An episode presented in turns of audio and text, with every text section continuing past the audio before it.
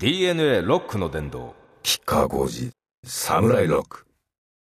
はいどうも。吉川浩司です。吉川浩司サムライロックが始まりました。新しい春が来たっていうやつですね皆さん。この番組もですねしかしよく今までクビにならずに済んでるなというか。特にその震災以降言いたい放題言っちゃ言いたい放題で。まあだけどこうやってちゃんと何かフィルターをかけられることなくですね立ち位置を必要以上に気にすることなくやれてるということはもうこれは素晴らしいありがたいことだと思いますね。で今後とも皆さんよろしくお願いしますということと、えー、新入学の学生さんそして社会人さん新社会人さんまああの失敗はいっぱいやった方がいいですよ失敗をたくさん重ねた人間がその経験を知恵に変えていけるということじゃないでしょうか。番組ではメールをお待ちしておりますよ。メールが送れる番組ホームページは www.jfn.co.jp スラッシュ DNA です。はい。でですね今回はアルバム特集です。えー、吉川のニューアルバム「サムライロック」がですね4月17日にリリースされました。今日は楽曲をかけながらですねちょこちょいちょこちょいといろいろお話しさせていただきたいと思います。それではまず先行シングルそしてアルバムとも同タイトルでございます。吉川浩司サムライロック。DNA ロックの殿堂。吉川浩司サムライロック。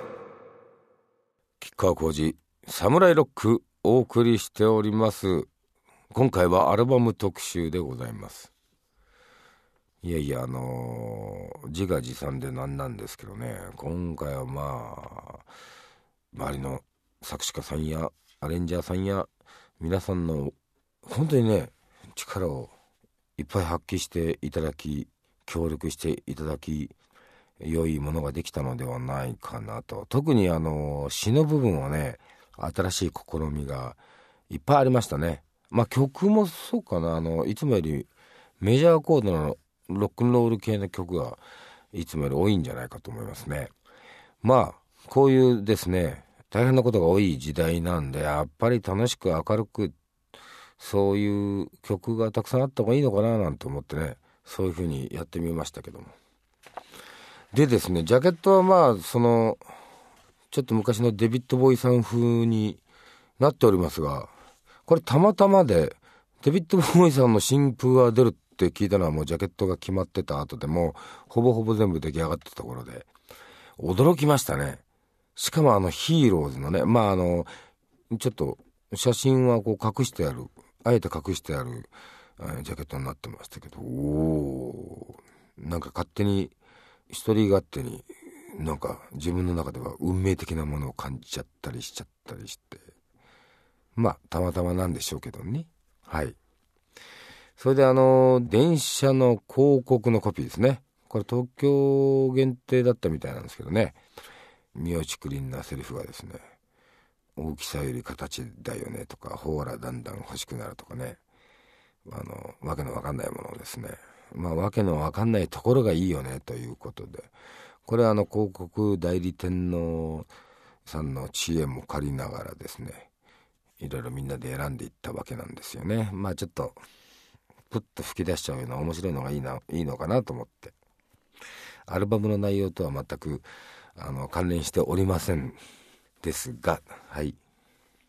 でまあ相対的には今回のアルバムは放射線のこととかね TPP のこととかですね。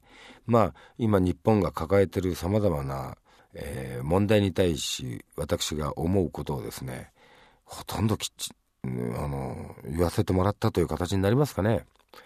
ただしですねまあエンターテイナーとしてですね作るものはエンターテイメントにあのちゃんと落とし込みたいということでなんか直接的な言葉を使ったらうん、まあ若い頃だったらそれでもいいのかもしれないですけど、まあそこそここういう経験を重ねて、キャリアを重ねてきた自分としてはですね、直接的な言葉を使ったらそれは負けなんじゃないかなというような思いがまあ強ございましてはい。一見全然違うストーリーのように見えておきながらよくよく聞いてみると歌詞を紐解いてみるとというか見てみるとあれこれ全然違うこと言ってんだ。みたいな。なるほどそういうことなのかみたいな。だからね隠しワードっていうかねキーワード。秘められておるわけですよ。それをですね何回か聞いてるうちにあれ？お？これは？っていうね。こうやって気づいていってもらえるとこれまたあの違う角度からの面白みがこう出てくるんじゃないかなって。はい。でえー、最終的にはですねそれがなんか胸のどこかにいつもこうピュッと残ってくれてるっていう。そうするとなんかそういう話題がこう飛び込んできた時に何かねそれぞれの皆さんのあの頭の中でそのつながっていっていただいてですねお日本は大変だぞと。これはきっちり捉えなきゃなみたいな。そういうことをあの共に考えられると良いのかななんてそういう思いからですね作った次第でござんす。で曲はですねまあなんでしょうあのそうメジャーコードがいつもより多いんですね。特にあの頭の数曲。ここはまあまあ明るく元気にエネルギッシュにゴージャスに。なんだけれどもちゃんとこうソリッドにというこういうことを心がけてやってみましたですね。はい。ギターもフレーズもですねいっぱいなんかいいギターリフとかね今回もできたかなと思いますね。はい。でほぼほぼ自分で弾いておりますがあとはあのー、ここのところずっと一緒にツアーを回ってくれているエマちゃんこと元伊右衛門の菊池さんですよ。はい。ギターソロ半分ぐらい弾いてくれてるのかな。うんやっぱうめえないいなと思いますね。あと角ちゃんも一曲バラード弾いてくれてますね。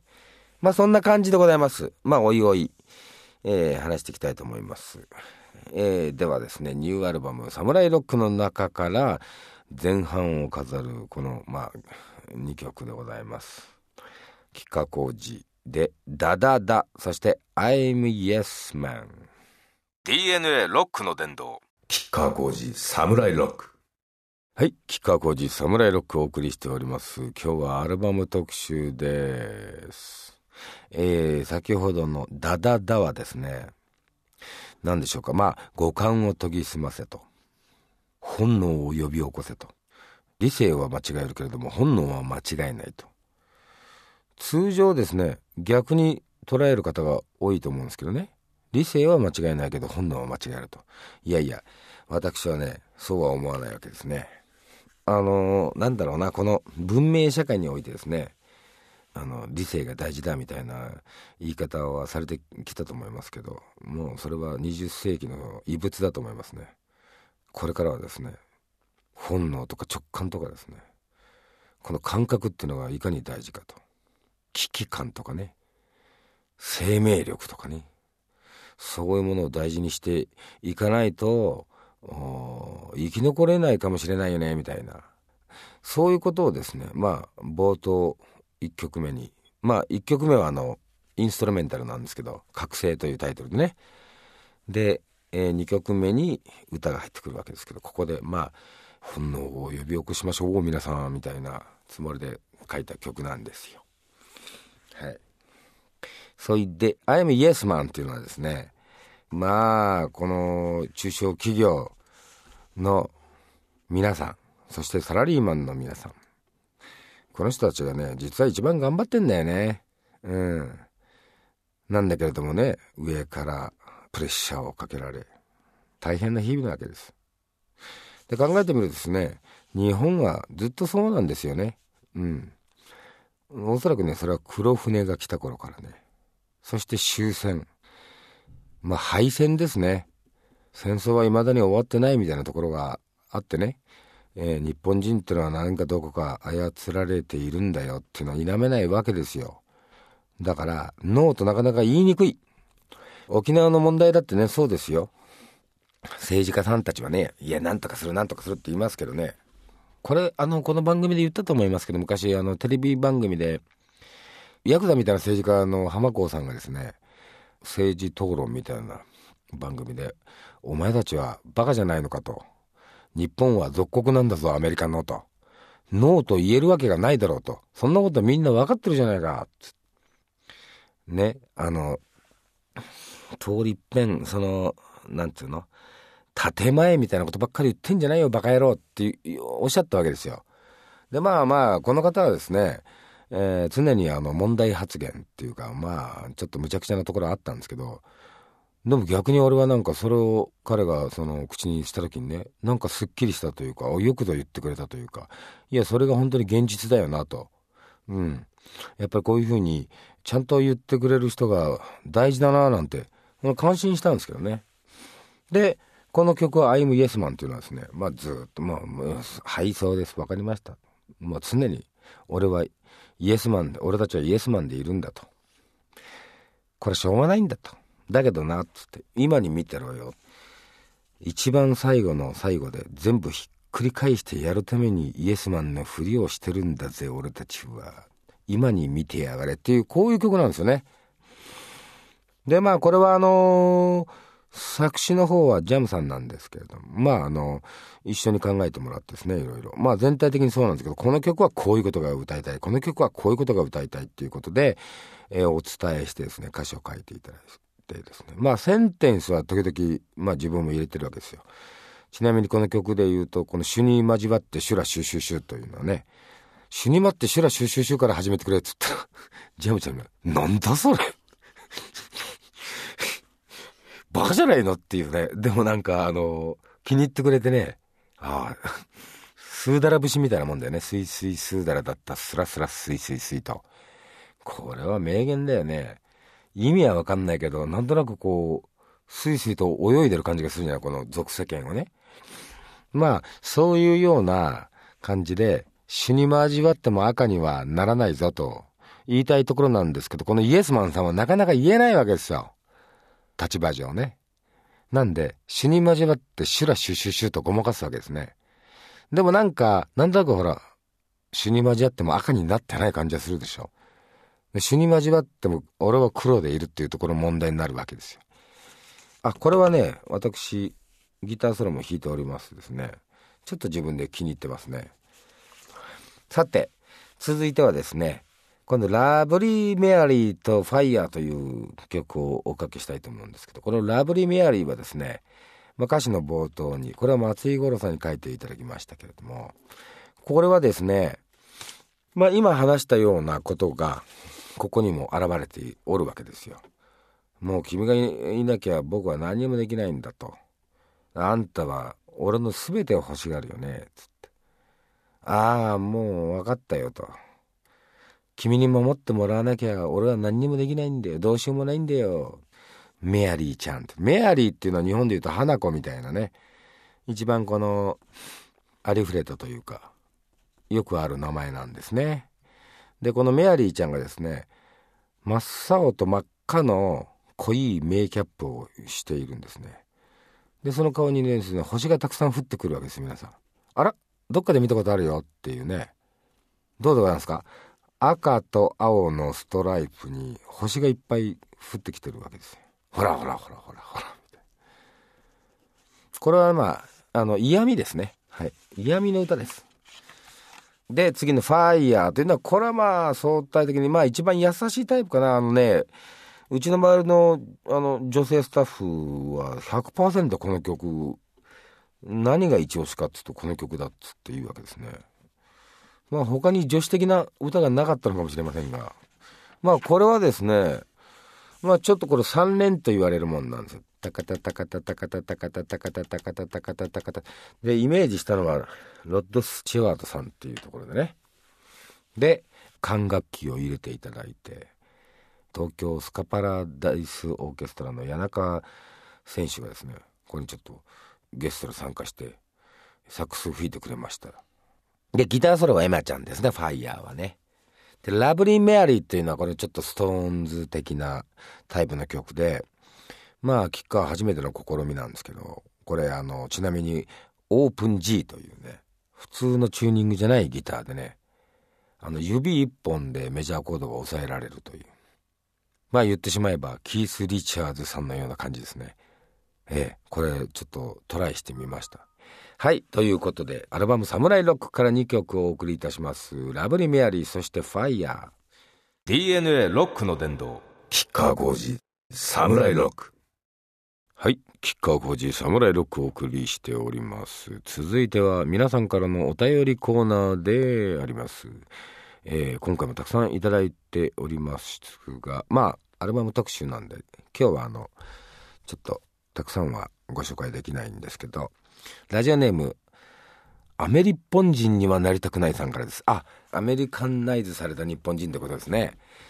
まあここはですね皆さんあれなんですよ僕もですね散々今回のアルバムでも嫌味を言っておりますがただし恩恵を受けた部分もたくさんあるわけなんでそこはありがたいと思います例えばロックンロールはいいものを教わったなと思うしね例えば車の技術なんかもねやっぱこれはありがたいことだったと思いますけどね。でも放射能はいらないとかね。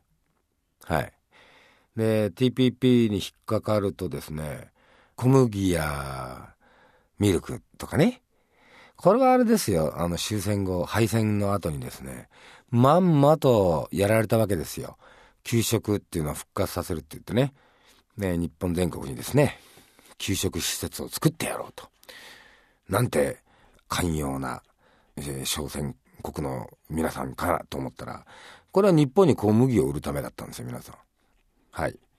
というね、なんかうまいこと気をつけてくださいよ。えっとですね、アメリカ本人になりたくないからさんはですね、先日、広島平和記念資料館の、えー被爆者姿のジオラマ模型が撤去されることが決定しました。え決定しましたと。理由は怖い残酷で子供に見せられないという意見が寄せられるようになったためだそうです。正直言って怒っております。意味がわかりません。原爆の悲惨さを自ら薄める行為だし、えー原爆は残酷ではないと世界に発信するつもりなのでしょうか。私も含め広島の人は小さい頃に資料館でこれを見て衝撃を受けてからスタートします。私も怖くて大人の後ろに隠れてました。でも実際はもっとひどかったのです。吉川さんはこれについてどう思われますか？とんでもないね。ねこんなけしからんよね。あのーアメリカ本人になりたくはないさんと同じように僕も子供の頃初めて行った時はねもうそれ怖くてね衝撃を受けてねちょっと固まりましたけどね。でもおっしゃる通りね現実はもっともっとひどかったわけですよね。これをやっぱりね後世にちゃんと伝えていかねばならんわけですよ我々は。特に俺なんかも広島でねで、えー父親は入試被爆してますから僕は被爆2世にもなりますしこんなのけしからんだよいや知らなかったちょっと。これはやっぱりねちゃんともう撤去決定になったの？これ。これはちょっと物申したいところですね。何か今おおかしいね。残酷で子供に見せられないっていうのおかしいよね。こういうことが二度と起きないように子供たちに伝えていかなきゃいけないのにね。もうあの臭いものには蓋をし建前だけで生きようとする。これもう大きな間違いで大きな愚かな行為だと思います。僕はもう絶対反対ですねこれね。はい。えー、ではですねここであ一曲。まさにねちょっとこのアルバムの中でありますよ。こんなことをしてたらいつかこうなるぞ。気をつけなければなというバラードを書いてみました。ちなみにですねこれはね転調してるんですけど転調したようにあんまり感じられない転調というのがミソなんですね。はい。吉川浩司サバイバルコール。DNA ロックの殿堂吉川浩司サムライロック。はい、えー、吉川浩司サバイバルコールを聞いていただきました。あとですねアメリカ本人になりたくはないさんにですねえーっと曲の間ちょっと調べてみたんですけれどもこれはですね原爆ってもっと大変なもんだったんだっていうことを伝えるためにですねこれを撤去しもっとリアリティのあるものに変えていこうとしてるというようななんかニュースもあるんでどれがちょっと真実なのかはこれはちょっと見つめていたいなと思いますね。で結果見てですねみんなで大いにですねあの物を申しましょう。ちょっと様子を伺いましょう。ということです。はい吉川浩司サムライロック吉川浩司がお送りしております。さて今日はアルバム特集です。続いて2曲お送りしたいなと思います。1曲はハートブレイカー。これはですね大黒摩季ちゃんがあそうでした。ちなみにあのー、ラブリーメアリーというあれ、えー、大黒摩季ちゃんがですねコーラスをしてくれましてですね。面白いね。彼女あの芸達者なんだよね。俺のこと殿って言うんだけどさ。殿この曲のコーラスはえー、白人のおばちゃんにしますか？黒人のおばちゃんにしますか？って言うから。え？何って言った？ら白人風か黒人風か決めてくれと。え？そのあの歌い分けできるわけ？つったら。じゃあちょっとやってみますよ、つって。本当にね、その雰囲気出んのよ。で、まあ最終的には、ちょっと白人風な方にしてもらったのかな？うん。えー、で、まあこの、ハートブレイカーという曲は、あの、仮面ライダーの映画の主題歌でね、大黒摩季ちゃんが詩を書いてもらって、俺が曲を書いたあれだったんだけども、まあ今回、このアルバムテーマにちょっと、うん、これも入るなということで、で、まあセルフカバーということで、デュエットだったものを一人で歌ってみましたと。でもう一曲「絶世の美女」という曲なんですけどこれはですねこの何に対して絶世の美女と言ってるかってことですね。